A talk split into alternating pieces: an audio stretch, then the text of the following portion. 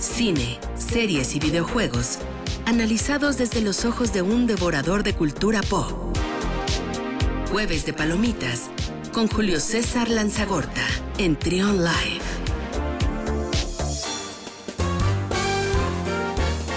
Y bueno, pues es jueves y ya es jueves de Palomitas. Está con nosotros Julio César Lanzagorta. ¿Cómo estás, Julio?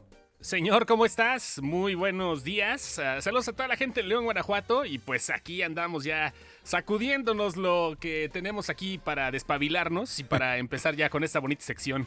Excelente, excelente. Pues ya listos para escuchar las recomendaciones de este jueves de Palomitas, plataformas de entretenimiento, que ya son como 20, este, el regreso al cine, los videojuegos. ¿Qué hay, Julio? series y demás. Oye, pues mira, ahí te va. Ayer realmente en la mañana parece que a los de Warner amanecieron con una rosa blanca al lado de ellos que les soplaba un vientecito, los de Warner y los de DC. La película de The Suicide Squad tiene una calificación perfecta. ¿Cómo? En Rotten Tomatoes. La película de Suicide Squad de James Gunn, que saldrá el próximo 5 de agosto en los cines y en HBO Max en Estados Unidos, tiene un 100% de calificación perfecta. Es la película de superhéroes que mejor calificación ha tenido en toda la historia. Sí, sí, sí. La última, la única que tuvo un acercamiento prudente fue la de Spider-Man Into the Spider-Verse, que fue la animada. Que si, no sé si te acordarás, que bueno, pues también fue ganadora del Oscar como mejor animación y le fue muy bien, tuvo un 97%. Pero ayer la película de James Gunn tuvo esa sorpresa y la verdad es que yo me quedé así de, espérate, ¿en serio? ¿Les cae? ¿La Rosa de Guadalupe tuvo algo que ver aquí? O, sea, no entiendo. Ah, ¿Y a qué lo atribuyes? Que es, fue James Gunn. buena. Fue James Gunn, ¿eh? De hecho, en entrevistas pasadas, James Gunn dijo que había que cambiar el formato de las películas de superhéroes porque estaba, estaba cayendo en lo mismo. Eh, yo dije, pues está exagerando un poquito, ¿no? Es Guardianes de la Galaxia lo que ha hecho y ha tenido mucha carta abierta. Y ahora al parecer le dijeron, haz lo que se te hinche, ¿no? Y, fue lo que hizo.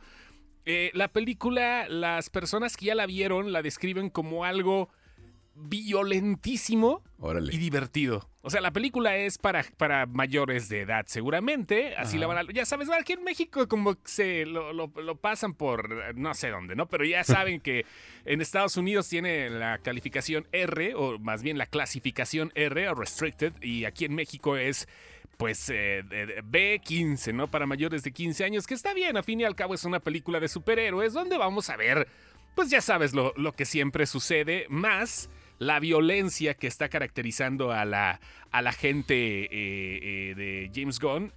Margot Robbie se ha volcado en, eh, en halagos ante, ante, el director. El director está muy contento, ya está preparando la tercera parte de Guardianes de la Galaxia. Y también está preparando, por cierto, un especial de Navidad de los Guardianes que va a durar 40 minutos a la vieja usanza de Star Wars, porque hay muchas series y películas, eh, franquicias, vaya, que preparan su especial de Navidad y ahora lo van a hacer con Guardianes de la Galaxia antes de que llegue la 3. Y estoy sorprendido. O sea, yo me, me imaginaba que iba a estar buena la película. Es, cae una película, es una película que cae en el ridículo a veces en algunas cosas, pero tiene un 100% de calificación.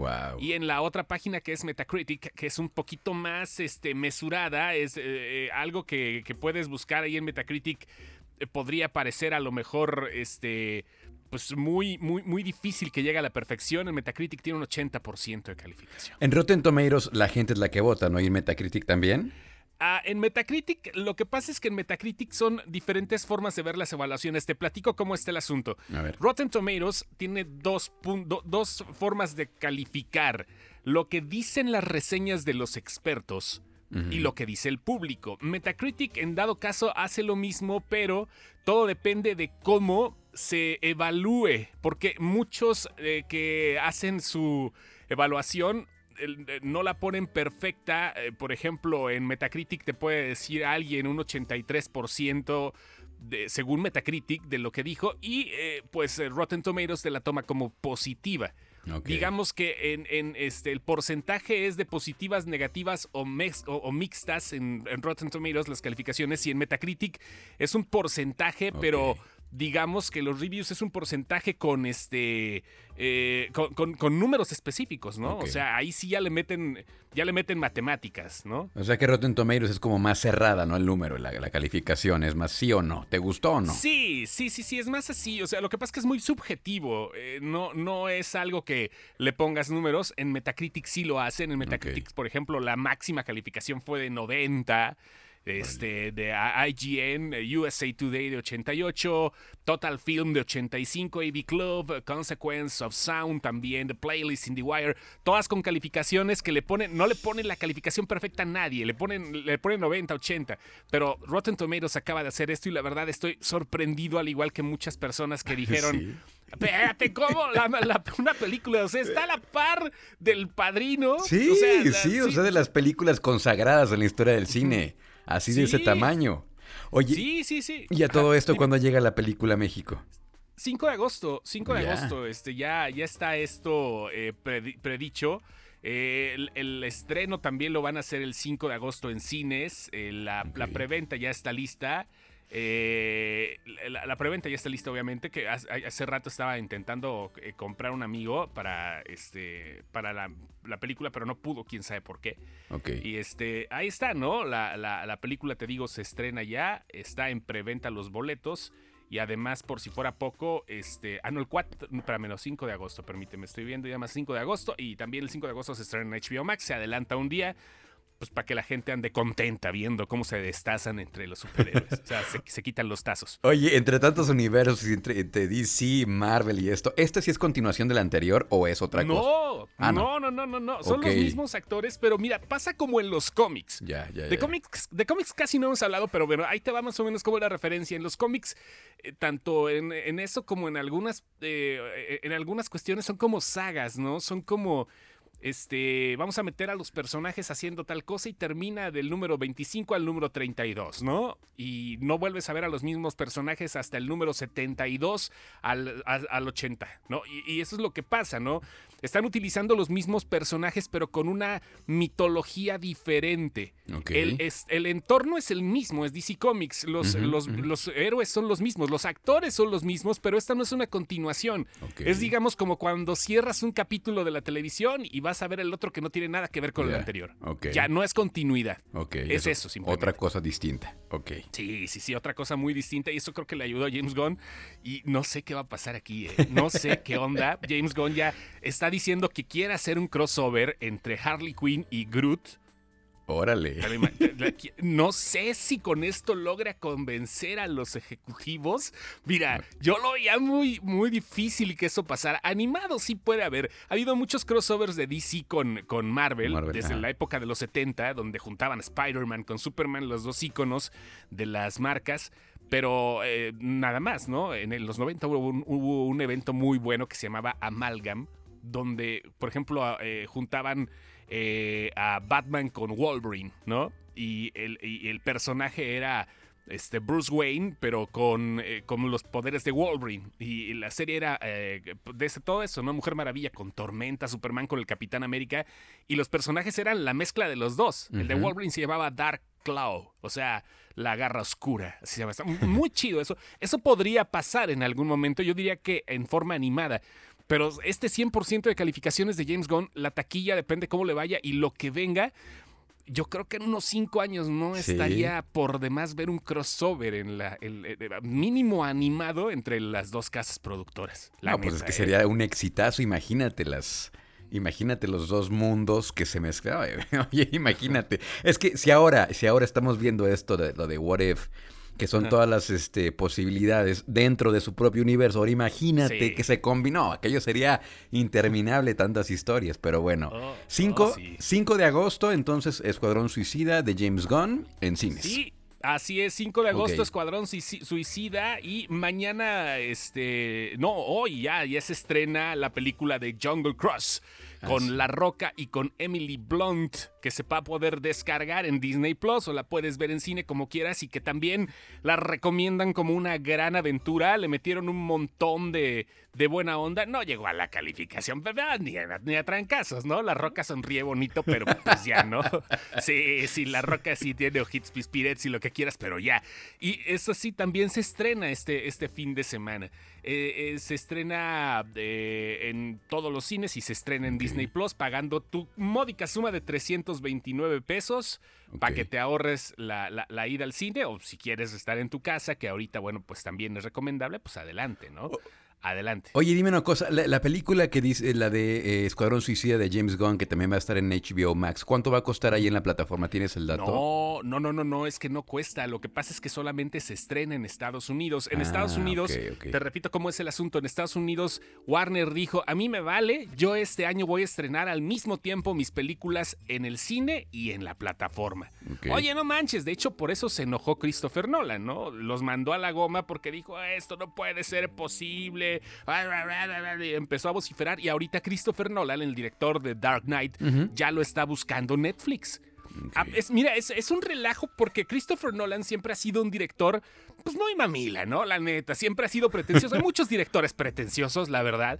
Seamos sinceros, hay muchos directores que de repente dices, ay, no, espérate, mira, este, y, que, le salen bien las cosas, pero que no dejan de ser así de los que parece que traen un pedazo de algo aquí en el bigote y se lo pasan oliendo todo el tiempo, ¿no? O sea, mira, Christopher Nolan ha hecho cosas muy buenas, maravillosas, como Inception o como Batman Dark Knight. Alejandro González Iñárritu es otro director que es. Ay, no, yo, ya por eso se quitó el González, se puso Alejandro G. Iñárritu, para que la gente lo pronunciara así, ¿no? O sea, de dónde está. Sí, es, eh, es muy bueno también pero sí es bien sangrón, ¿no? Otro es Wes Anderson, pero para mí es uno de los directores más eh, pretenciosos que hacen las cosas tan bonitas, o sea, lo que pretenden es una unidad con el cosmos. Wes Anderson, el fantástico señor Zorro, el Hotel Budapest, que llegará con The French Dispatch el próximo mes de octubre, bueno, y este Denis Villeneuve, que también es muy pretencioso, pero le hacen las cosas muy padres. Christopher Nolan lo es sobre todo con el formato. Él dice, ¿sabes qué? La neta, yo no quiero hacer nada para las pantallas chicas, lo mío es la pantalla grande. Netflix ya dijo, el de películas, el director de películas de Netflix, porque hay un director para la... no, me refiero a que dirija películas, ¿verdad? sino me refiero al departamento de películas. El departamento de películas. sí, sí, sí. El departamento de películas de Netflix. Sí existe, sí existe. y el director se llama Scott Stover y le hicieron una, una entrevista en la página de Variety que es otra revista muy chida, y dijo, pues la neta, yo quiero quedarme con Christopher Nolan ahorita que se pelearon con los de enfrente, con Warner, porque está muy enojado Christopher, los mandó a la goma. y, es lo que hizo con Zack Snyder. Netflix le dio toda la libertad a Zack Snyder, le quedó una porquería con la de Army of the Dead, pero pues bien, ya ahorita ya viene el anime de Army of the Dead, viene la precuela de Army of the Dead que se llama Army of Thieves. Eh, vienen un montón de cosas con Zack Snyder que ya se quedó con Netflix. Y mira, la lana es la lana, con dinero baila el perro. Le llegaron y si le Dan la sí, si le dan la oportunidad a Christopher Nolan de quedarse en Netflix, Mira, los de Netflix no son nada tontos, ¿eh? Nada, nada tontos. Y ya veremos qué onda, ¿eh? Lo van a dejar hacer lo que quiera en, en, Netflix. O sea, sí, le van a decir, está bien, te damos tu buena lana y ahora sí, expláyate, maestro. Ah, cáele, cáele. Y, hablando, regresando nuevamente de, a Suicide Squad, pero hablando de series, ya se prepara para enero del 2022 la serie basada en uno de los personajes de Escuadrón Suicida que se llama este, The Peacemaker o El Pacificador, y está personificado por John Cena. Y ya grabaron su serie. Son 10 capítulos que se van a estrenar en HBO Max y que la verdad se ve que van a estar muy babosos, pero pues ya le fue re bien a James Gunn con esto. Vénganos lo que saques de proyecto, ¿eh? Sí, la verdad sí. Vienen un montón de cosas. Pues fíjate que yo estuve viendo eh, la, serie animada de he la nueva. me ¿No te gustó? me quedé dormido. Fui fan. Me, me quedé dormido. Sí, sí soy fan, sí soy fan. Me quedé apenas en el segundo capítulo, pero ¿sabes qué me pasó? Que pues yo añoro la textura viejita, yo añoro los... Acá ya está muy, este, pues con toda la tecnología de, querías, pronto... Querías la voz de, de, este, Moya, ¿no? De sí, de Rubén Moya, sí. ¡Ya tengo el poder! Pues muchas cosas que extrañas y sobre todo la imagen, pues eh, eh, ya se ve muy con mucha tecnología. De pronto aparece ahí una, una pirámide en 3D y cosas así. Sí es 2D, pero pues sí echaron mano al 3D. Los rucos, los rucos se enojaron, brother. La banda Boomer se puso loca porque no le dieron lo que quería. Y es bien raro. Yo, pues ya tengo 43 años, ¿verdad? Ya no estoy así que digas, ay, mira qué jovencito. Ya cuando me caigo, ya no se ríen. La gente me dice, ¿cómo está usted, señor? No, ya, ya te hablan de usted. Ya me hablan de usted, ya hay todo. Bueno, todavía me dicen, eh, oye, joven, ¿no? Un, este, un, viene, viene, me dice chino, pero bueno, esa es otra historia. Ok. y total, que ya está ese relajo de He-Man y la gente se enojó porque no le dieron lo que querían. Claro. Y entonces llega el creador Kevin Smith, que es uno de los, de, los más pesados nerds que conozco y dice, espérense, la serie se llama Masters of the Universe y Mattel no me va a dar lana a lo baboso para que yo no meta a He-Man. Son 10 capítulos, de los cuales se estrenaron 5, la mitad.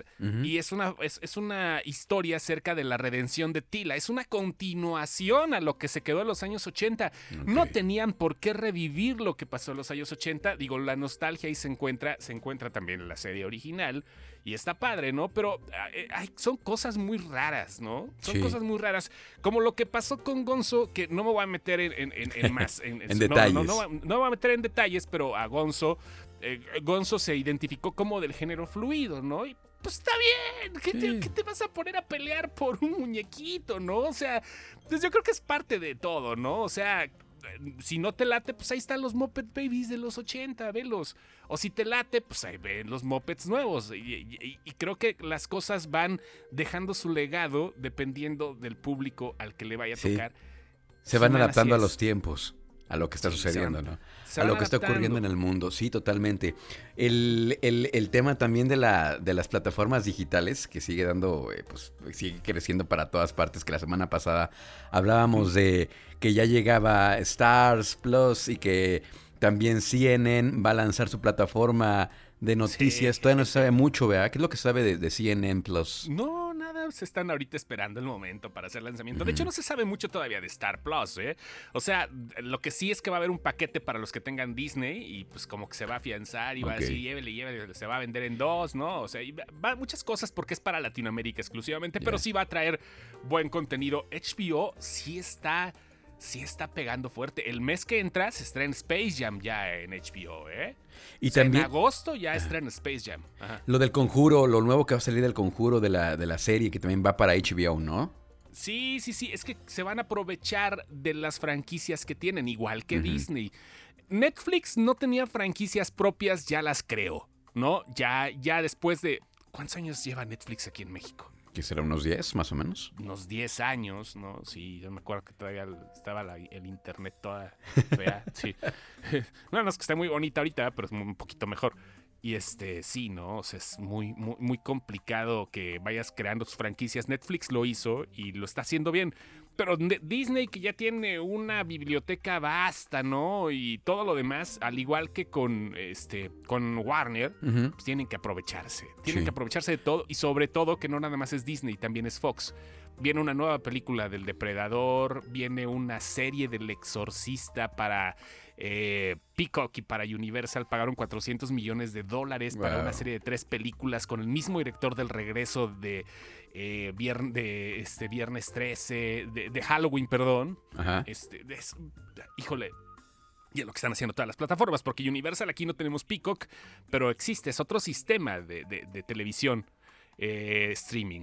Se llama Peacock. Que también no este, tardará en llegar a Latinoamérica en algún momento. Va a llegar, En algún momento, como Paramount, ¿no? Que también está ordenando hacer algunas cosas ahí de sus franquicias y todo. Eh, tenemos otra televisión por cable, así de sencillo. Oye, el, Disney Plus que va a lanzar este servicio en Estados Unidos, el servicio económico solamente para, para dispositivos móviles. Es lo que hace, es lo que tiene HBO. Es justo lo que tiene HBO. Este, posiblemente pueda llegar a México, pero HBO eh, te cuesta mucho más barato si no lo tienes para mm. dispositivos móviles. Pues, ahora, pues ahora sí que cada quien, ¿no? este, pues sí, la cosa es ver las, las cosas de manera original se está prestando mucho para eso, aunque las películas más pirateadas hayan sido las que se exhibieron también en plataformas. La más pirateada del 2021 ha sido Black Widow. Oh. Por eso también bajó la, la, la, onda ¿no? de, recaudación de una semana a otra es un poquito complicado de las cosas. Y además para terminar, Sí, sí, sí. este, videojuegos, ¿Qué este, los empleados de Activision Blizzard, eh, que es una de las marcas en conjunto más fuertes, tienen un- unos juegos y unas franquicias muy buenas, están en huelga para exigir mejores condiciones de trabajo. Están en huelga y eso está pegándole fuerte a la industria porque muchas productoras de videojuegos están eh, quedando mal de una u otra forma, que acoso laboral en una, que la otra tiene malos tratos con los empleados y esto, y ahora este, la gente está haciendo una bulla y está armando relajo para que Activision Blizzard, por lo menos en estos días, no tenga personas jugando sus juegos. Este, para apoyar a los trabajadores. Están en huelga y esto está pegando muy fuerte en la industria. de los O sea, el gamer se está a solidarizando con la gente de Activision. Efectivamente, Órale. se está solidarizando. ¿Cómo ves? Está, interesante los trancazos con, con los gamers. Sí, sí, es que son de armas tomar los gamers. Eh, Le invierten, este, pues tienen tiempo, tienen dinero, son muchísimos y pues claro, seguramente tendrá una, una repercusión importante en la industria esta situación. Sí, sí, sí, va a tener una repercusión importante. A ver qué tal. Pues muchas gracias, muchas gracias Julio. Este, la próxima semana acá estaremos como cada jueves de palomitas. Antes de que te vayas, ¿cómo te encontramos en redes sociales? Sinexcepción.com y en eh, eh, en Twitter y eh, diagonal Cinexcepción en Facebook. Ahí estamos contando las cosas. Excelente. Muchas gracias Julio, un abrazo. Abrazo grande igual, Luis. Nos vemos. Gracias. Seguimos con más aquí en Trion Live.